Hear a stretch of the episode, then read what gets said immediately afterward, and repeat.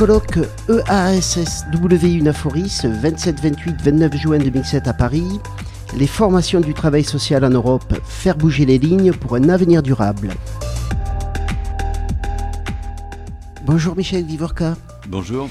Merci de nous rejoindre juste à la sortie de votre intervention. Vous êtes donc évidemment sociologue, professeur à l'école des hautes études en sciences sociales.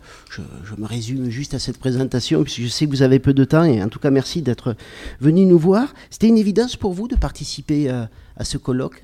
Dès que Manuel Boucher, qui est un de mes anciens étudiants, m'a demandé, j'ai accepté sans hésiter et en me disant que c'est une bonne occasion de présenter des idées auxquelles je tiens beaucoup. J'ai toujours eu parmi mes étudiants des étudiants qui venaient du travail social et qui voulaient se propulser dans les sciences sociales. Certains euh, auraient voulu peut-être sortir du travail social, mais je constate que les deux ou trois meilleurs d'entre eux sont restés dans le travail social. Et, pour moi, c'est quelque chose de très important parce que c'est le sel de la terre, les travailleurs sociaux.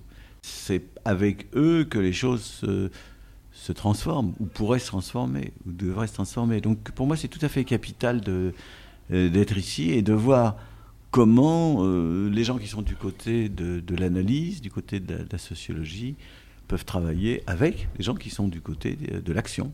Parce que vous nous avez dit que sociologues et travailleurs sociaux connaissent un, vieux compagnonnage, c'est des vieux compagnons de, de, route. Alors vous nous avez expliqué dans votre exposé euh, toute la relation autour des années 70 et de la pensée, autour de la pensée structurale, les évolutions des années 80, mais aujourd'hui, vous nous dites que nous sommes obligés de, penser globalement. Qu'est-ce que ça veut dire et comment ça influence ce compagnonnage? Penser globalement, ça ne veut pas dire seulement analyser la globalisation économique. Ça, c'est une chose. Ça veut dire être capable de, de penser les problèmes auxquels on est confronté, y compris très concrètement, là où on habite, là où on travaille, là où on agit, être capable de penser ces problèmes en acceptant de voir qu'ils peuvent relever de logiques qui correspondent à différents niveaux, dont certains très généraux, mondiaux. Je vous donne un exemple. Si vous êtes au fin fond de la forêt amazonienne, un Indien, qu'une entreprise de déforestation euh, vient menacer de perdre sa culture, parce que euh, on va prendre vos terres, euh, vous ne pourrez plus vivre comme avant, etc. Vous allez peut-être résister. Et puis vous vous apercevrez peut-être que cette résistance, elle vous met en face non pas de ceux qui viennent couper les arbres devant vous, mais évidemment de groupes multinationaux, de, de logique mondiale, parce qu'il y a une demande à l'autre bout du monde pour ce genre de, bois. Et puis vous serez sollicité par des gens, des ONG basées à Washington ou à Londres euh, ou à Berlin, qui viendront vous dire, mais vous savez, votre combat, c'est le nôtre. Parce que nous, nous luttons contre le réchauffement climatique, vous, vous luttez pour résister à cette destruction. Bref, vous commencerez à rentrer dans un univers où votre problème local aura aussi, je ne supprime pas les dimensions locales, des dimensions mondiales. Eh bien, c'est de plus en plus ça. Si vous voulez aujourd'hui agir comme travailleur social en France, dans un quartier populaire où il n'y a pas de travail, de la misère, de la drogue, de la délinquance, tout ce qu'on voudra, mais vous savez très bien que la source de ces problèmes n'est pas uniquement là où vous habitez. Et donc, que vous devez avoir au moins une réflexion globale pour penser ce que vous allez faire là où vous êtes. Philippe? Vous avez pointé un paradoxe intéressant, c'est-à-dire les travailleurs des années 70 étaient nourris à la sociologie critique, au premier Foucault, c'est-à-dire les systèmes sont tellement forts et s'expliquent tellement tout qu'il n'y a plus rien à faire. C'est-à-dire que, alors qu'ils voulaient changer le monde, en fait, ils étaient un peu impuissants devant l'étendue du changement à faire. Et en fait, euh, il a fallu bouger. Que dans les années euh, suivantes, on, a commencé à penser la, la globalisation dont, dont on vient de parler. Mais vous pointez aussi à d'autres moments le fait que le travail social euh, en France doit bouger. Est-ce que vous pouvez nous en dire un peu plus? Il se trouve que je suis assez âgé pour avoir connu le travail social dans les années 70. C'était très chaud, c'était très effervescent. C'était pas simplement qu'on aimait lire Foucault, c'était qu'il y avait beaucoup de mobilisation. Oui. Et j'ai été frappé de voir qu'en même temps que le travail social sortait, en quelque sorte, de ce paradoxe, abandonnait ou s'intéressait moins à la pensée de type structuraliste, en même temps, il devenait moins acteur. Moins politique moins, moins, capable voilà, de poser les problèmes à un niveau plus général. Je ne vais pas exagérer, mais quand même, je trouve moi que le travail social a perdu beaucoup de sa capacité à se mobiliser, à se penser comme une force de changement, et que c'est lié évidemment à, des évolutions. Je ne suis pas un expert, donc je vous parle avec beaucoup de prudence, mais enfin, je pense que le travail social s'est précarisé lui aussi, comme ses clients, si je peux dire, qu'il s'est prolétarisé, qu'il s'est fragilisé, qu'il est pris dans les logiques qu'il essaie de combattre pour les autres. Et donc ça facilite pas non plus euh, les choses. Mais je pense, pour le dire maintenant de façon constructive, qu'on est entré dans une nouvelle période. Oui, le travail social, il est confronté, euh, par définition, aux difficultés euh, d'existence pour les pans entiers de la population. Mais je pense qu'il peut avoir un rôle constructif en assortissant son action au quotidien d'une réflexion et peut-être d'une action plus, je ne dis pas du tout qu'il faut faire de la politique, mais qui prennent en, jeu des, les grands débats de société, qui soient plus capables d'intervenir dans ces grands débats. Charidine Là, ce que vous expliquez, vous pensez qu'il y a aussi un lien avec euh, le fait que à la fois les sociologues et les travailleurs sociaux sont de plus en plus spécialisés, comme vous avez pu le démontrer tout à l'heure, et que du coup, cette spécialisation accrue va vers une forme de cloisonnement mais est-ce que cette surspécialisation, voilà, est-ce que c'est que négatif? Parce que moi, je pense qu'une spécialisation dans un domaine ne veut pas dire qu'il y aura plus de pluridisciplinarité. On est absolument d'accord, je vais le dire autrement, mais on est tout à fait d'accord. Je trouve très bien que les gens aient des compétences dans un domaine ou dans un autre, bien sûr. Mhm. Mais je trouve souhaitable que ça ne les enferme pas dans leur silo, dans leur, euh, dans leur niche. Euh, dans leur toute petite spécialité, que ça n'en fait pas des gens qui sont des professionnels extrêmement compétents sur un point précis, point final. Et donc ce, que, ce qui me semble vital, c'est de penser l'articulation des compétences particulières et de préoccupations plus larges et plus générales. L'articulation, mais pas, pas l'une contre l'autre. Philippe? Moi, je suis frappé euh, par l'absence du travail social dans les grands médias.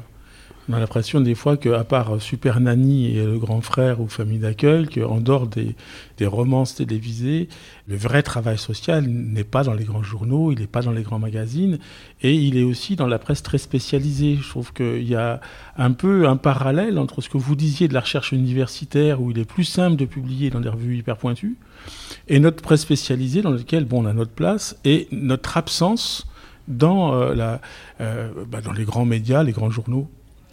Alors j'espère que ça va changer, et là il faut avoir une analyse, si je parle de la France, politique. On est en train de sortir d'une période historique, on rentre dans une toute nouvelle période historique. Et si je simplifie à l'extrême mon raisonnement, je dirais que ce qui va se passer dans la sphère proprement politique est tellement sous hégémonie de l'Élysée qu'il ne se passera pas grand-chose. Il y aura des, tous les jours des épisodes, mais les choses importantes seront non pas au Parlement, non pas dans les partis politiques, à mon sens, mais dans la relation que le pouvoir central va pouvoir avoir avec la société civile, les syndicats, le tissu associatif et aussi le travail social. Et donc moi j'espère que dans les années qui viennent, le travail social va se mobiliser, se prendre en charge pour dire nous voulons, nous avons des choses à dire, nous, sur la société. Euh, oui, il faut retrouver le plein emploi, ou, en tout cas moins de chômage. Oui, il faut retrouver peut-être de la croissance, mais quelle croissance Mais quel emploi Et devenir des acteurs de la vie publique, c'est peut-être le bon moment, si je peux dire, parce qu'aujourd'hui, on sent très très bien que la vie politique va être, euh, comment dirais-je, repliée sur elle-même. Enfin, je veux dire, le, pouvoir, pour, cinq ans, est assuré de pouvoir faire à peu près ce qu'il voudra, sauf euh, événement singulier. S'il s'agit de la politique politicienne. Par contre, s'il est obligé de débattre, je peux vous en donner des exemples.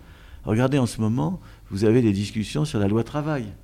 Eh ben, le pouvoir est en train de discuter avec, euh, en particulier, les syndicats de salariés, mais aussi d'ailleurs les employeurs. Mais bon, il est obligé d'écouter la société civile. Deuxième exemple qui est beaucoup moins connu. Moi, je suis un peu au courant. Vous avez depuis longtemps, depuis que François Hollande a mis en place l'état d'urgence, des gens qui se sont mobilisés contre l'état d'urgence. Mais c'est une mobilisation, dans le passé, elle aurait été prise en charge aussitôt par des forces politiques. Aujourd'hui, elle n'a de chance d'exercer un certain effet que si toutes ces associations de droits de l'homme, humanitaires, d'avocats, etc., parviennent à être suffisamment mobilisées pour expliquer au pouvoir qu'il ne peut pas se permettre de faire n'importe quoi. Donc, idem pour le travail social. Je crois que c'est le moment pour le travail social, non pas de faire de la politique, mais d'entrer dans le débat public. Il y a vraiment un enjeu très important. Justement, les travailleurs sociaux, vous disiez qu'ils devaient s'investir politiquement. Via quel canal? Via quel canal? Est-ce que, est que les partis, c'est terminé? Où est-ce qu'on peut se faire entendre? Et comment on peut construire cette réflexion politique? C'est presque des conseils que je donnerais. Allez-y. Comme on dit, euh, faut se méfier des conseilleurs. Donc. Mais moi, je pense que les travailleurs sociaux doivent développer le genre d'initiative qui vous rassemble aujourd'hui, mais de plus en plus, des états généraux, des grandes rencontres, des plateformes où l'on indique des revendications, où on articule des revendications très professionnelles, même à la limite, ça ne me gêne pas, corporatistes, euh, sur les conditions de travail, sur les salaires, sur la formation, etc. Et en même temps, faire connaître une vision de, ce que doit être la société demain. Travail social, il n'est pas là seulement pour écoper parce qu'il y a des difficultés. Il est là, enfin, il me semble, pour, pour essayer de contribuer à, à dessiner un meilleur avenir. Et donc, vous n'avez pas besoin d'acteurs politiques en ce moment. C'est ça ce que j'essaie de vous dire. Vous pas, c'est certainement pas en faisant la cour à des députés ou à des partis ou au pouvoir même central que vous ferez changer les choses. Mais si vous êtes capable de vous mobiliser de façon constructive, convaincante, euh, d'attirer l'attention sur, sur des initiatives importantes, mais vous avez un boulevard devant vous. C'est aussi possible, vous nous avez dit, en, réfléchissant avec vous, les sociologues, à partir de certains concepts. Et vous avez mis en avant le concept de processus de subjectivation. En quoi ce concept-là peut être utile pour les travailleurs sociaux et construire la pratique de demain? Il est central pour vous. Ça veut dire quoi?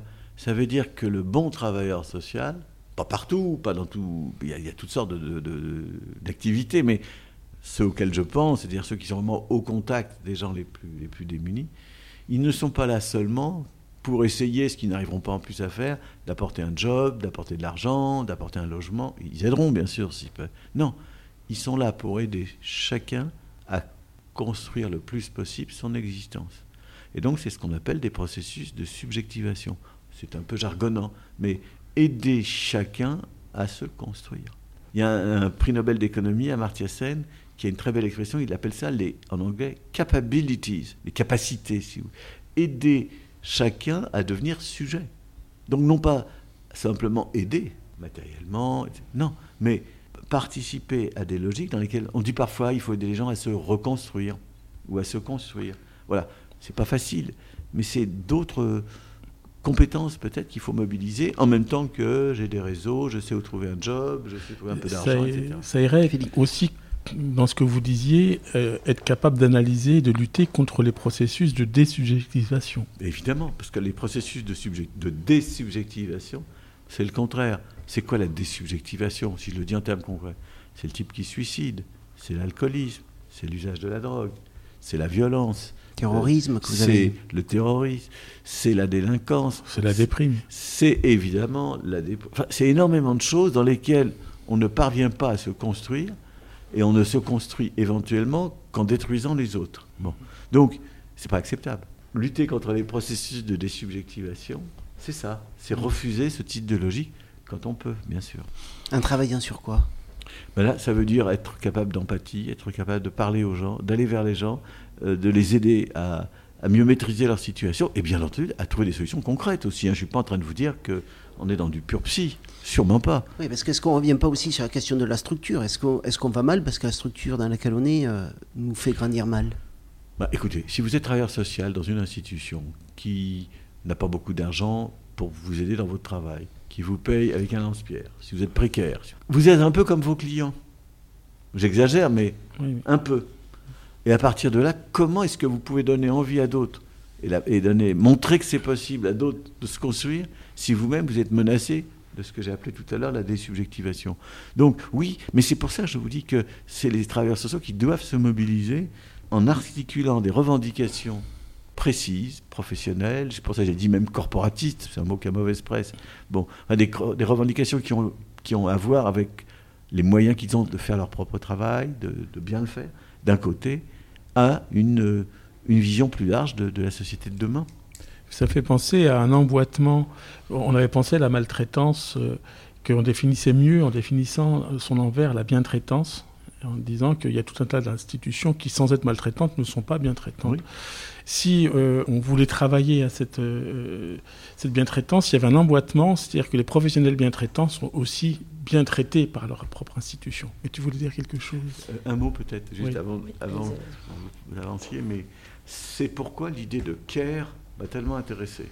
Les, gens, les philosophes du care, Fabienne Burgère et d'autres, en France. Du soin, on peut traduire ça par le soin Oui, le soin au sens de l'attention. Attention alors. Prendre soin. La, prendre soin, euh, bon, mais pas, c'est pas du tout un côté, euh, comment dirais-je, vieux, les vieilles actions caricatives, c'est pas ça du tout. Hein. C'est vraiment prendre soin de l'autre pour l'aider à se construire. ça, ça m'intéresse beaucoup.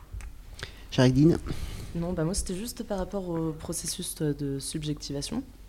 Moi, c'est vrai que ça m'évoque du coup une façon de créer des conditions de possibilité et de faire émerger pour les personnes euh, des, possibilités de choix et des possibilités du coup de choix de vie et euh, des conditions pour être acteur et du coup de devenir sujet.